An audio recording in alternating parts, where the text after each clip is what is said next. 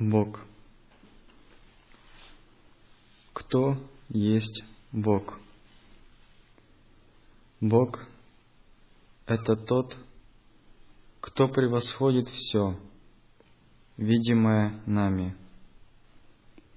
Можно подумать, что поскольку Он превосходит мир, между Ним и миром нет никакой связи. Но на самом деле нет ни единого атома, который не был бы с ним связан. Далее, что значит превосходящий мир? Мир – это ведь и мы, и все предметы, воспринимаемые нами. Другими словами, мир – это можно сказать, одушевленные существа и все неодушевленное. Как нам называть того, кто создал эти две группы? Из этих двух мы считаем более высоким сознательные существа. Мы можем полагать, что тот, о котором идет речь, принадлежит к категории самых высших из известных нам существ. Но силы нашего интеллекта недостаточно, чтобы представить себе что-либо, кроме этого, не так ли?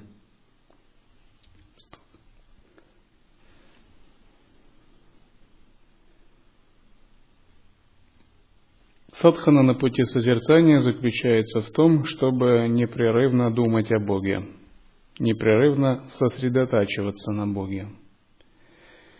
И всех можно разделить на две категории. Первая – те, кто это делает, а вторая – те, кто этого не делает. Под Богом у нас имеется в виду совершенно определенная садхана. Это именно садхана естественного состояния. То есть пребывать в естественном состоянии и думать о Боге – это одно и то же. То есть это не разные вещи. Только думаем мы о нем особым определенным способом. И Бог – это у нас не концептуальное понятие или образ, а переживаемое живое состояние. Если в других традициях о Боге думают, размышляя о Нем или взывая к Нему, к примеру,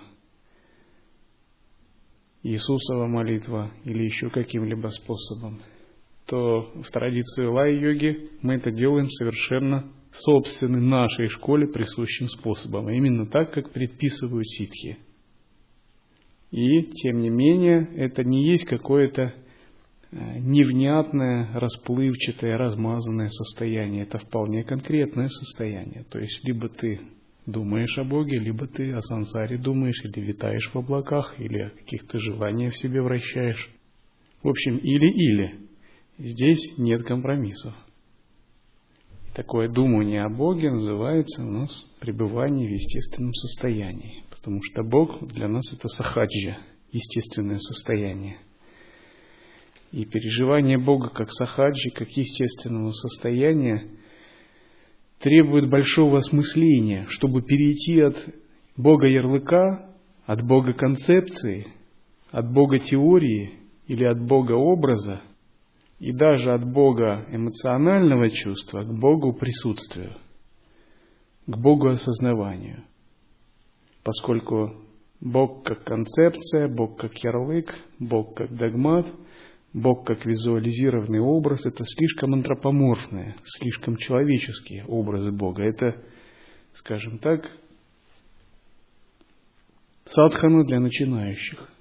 В традиции ситхов имеется в виду самый тонкий уровень осознавания. Бог как неконцептуальное присутствие. Бог как безобъектное, как безатрибутное, пронизывающее все – при этом это не непроявленное состояние, это не та нигилистическая шуньята, нигилистическая пустота, в которой нет ничего. Напротив, это безобъектное, неконцептуальное присутствие полно сил, шакти, потенциала творческого самопроявления. Ему присуща вездесущность, вератрупа, способность проявляться во всех формах – всеведение, сарва джняна, всемогущество, айшвария, вечность, бесконечность. Ему присущ огромный этому состоянию потенциал свободы, сватантрия, безграничная свобода – Ему присуще безграничное состояние блаженства, махананда, то есть это само есть воплощение блаженства. Те виды блаженства, что переживаются э, через чувственное удовольствие, это его слабые э, суррогаты, симулякры, жалкие подобия отражения. А самосущность великого блаженства – это и есть абсолют. И думать о Боге означает направлять свой ум в некую точку. То есть есть множество точек, в которые можно направлять свой ум. Но из этого множества именно одна ведет к освобождению. Вот в Упанишадах, по-моему, есть буквально такие слова, что у человека множество энергетических каналов, и все они ведут к перерождению в различных мирах. И только один канал и один путь ведет к освобождению, то есть путь центрального канала. Это на энергетическом уровне. И таким же образом на уровне сознания есть множество заблуждающихся состояний, которые ведут к перерождениям. Либо человеком, либо в низших мирах, либо чуть более высоким, либо непросветленным божеством. Но все это пути неведения, пути заблуждения, где есть примеси, иллюзии, ограничения. И только один путь ведет к освобождению. Это именно пребывание в неконцептуальном присутствии, если оно выполняется правильно. Поэтому для нас Бог, Он всегда неопределим словами, мыслями, визуально неопределим, концептуально не ограничен. Он представляется бескрайним осознаванием, полным безграничного потенциала, божественной гордости, единого вкуса – и что же значит о нем размышлять? Может быть, это размышлять «я, наверное, брахман» или «я точно пространство». Или может визуализировать как-то. Может быть, это углубленная аналитическая медитация.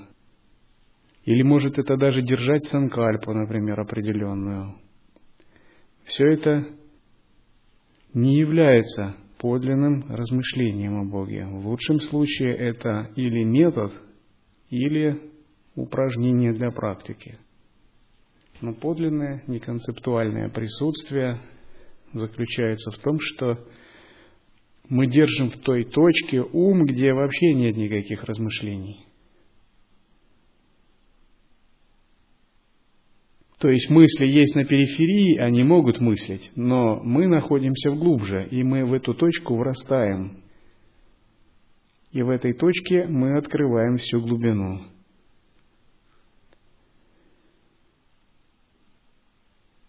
И очень важно найти эту точку и, пребывая в этой точке, опираться на нее.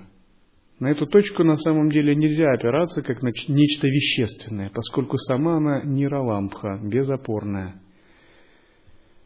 Но доверять ей и пребывать в этой точке очень важно, и со временем она начинает у нас вырастать.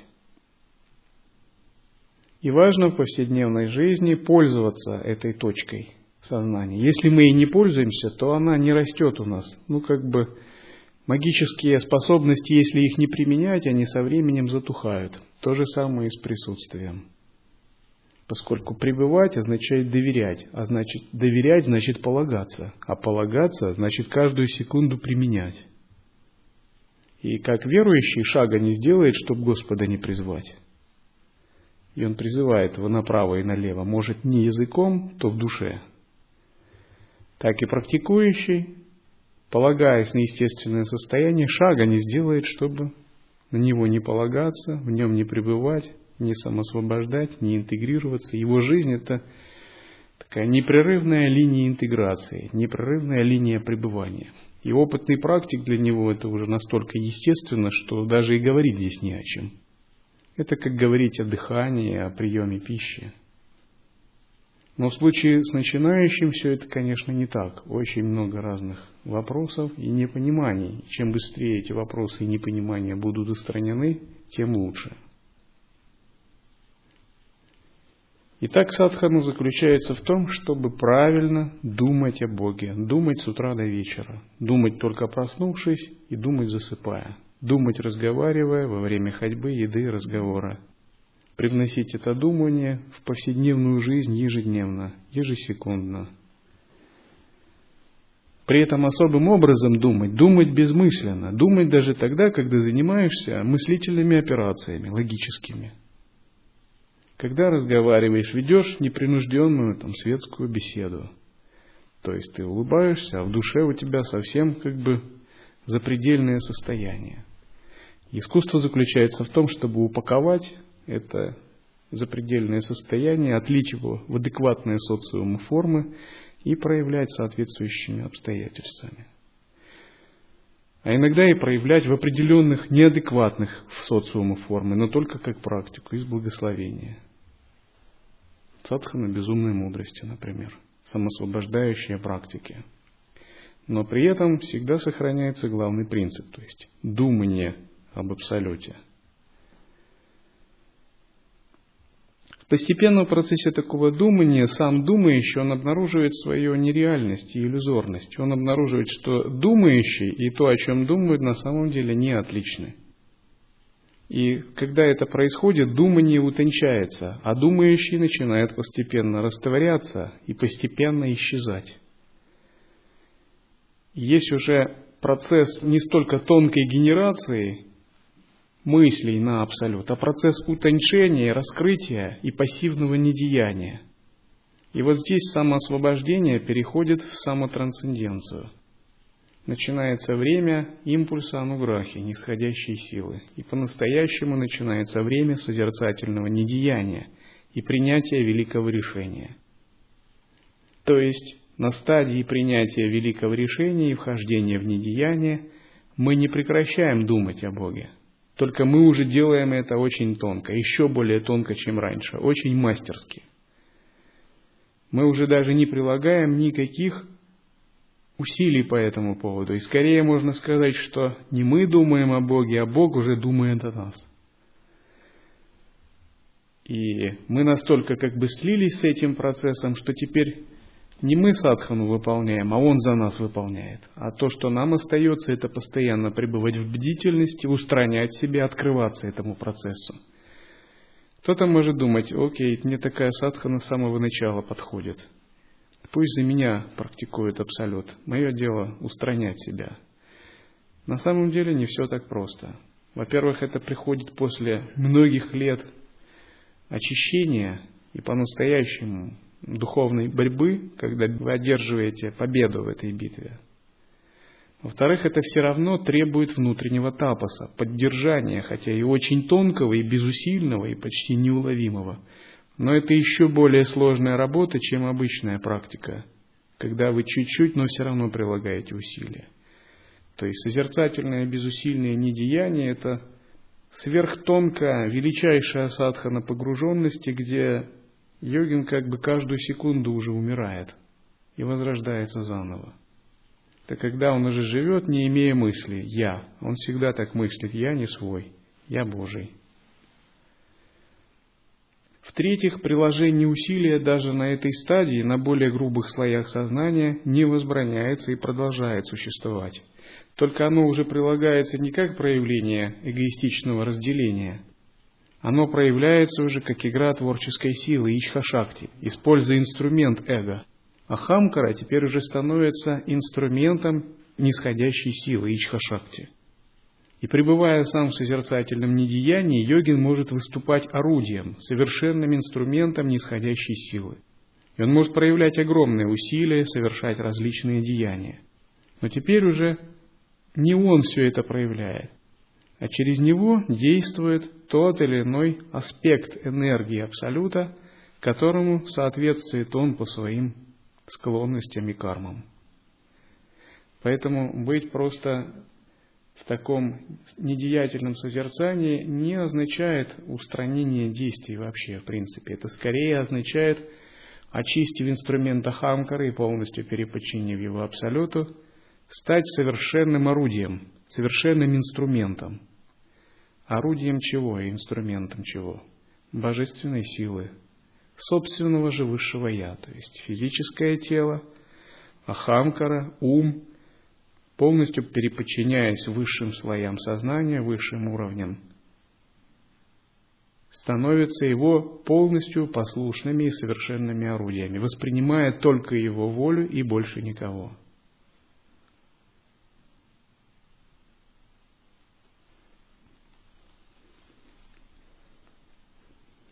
Ведь тот, кто создал нас, превосходит нас и не поддается нашему определению,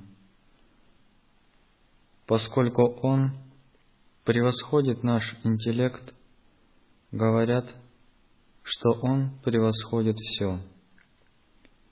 Именно поэтому Его называют трансцендентное существо, Кадавуль.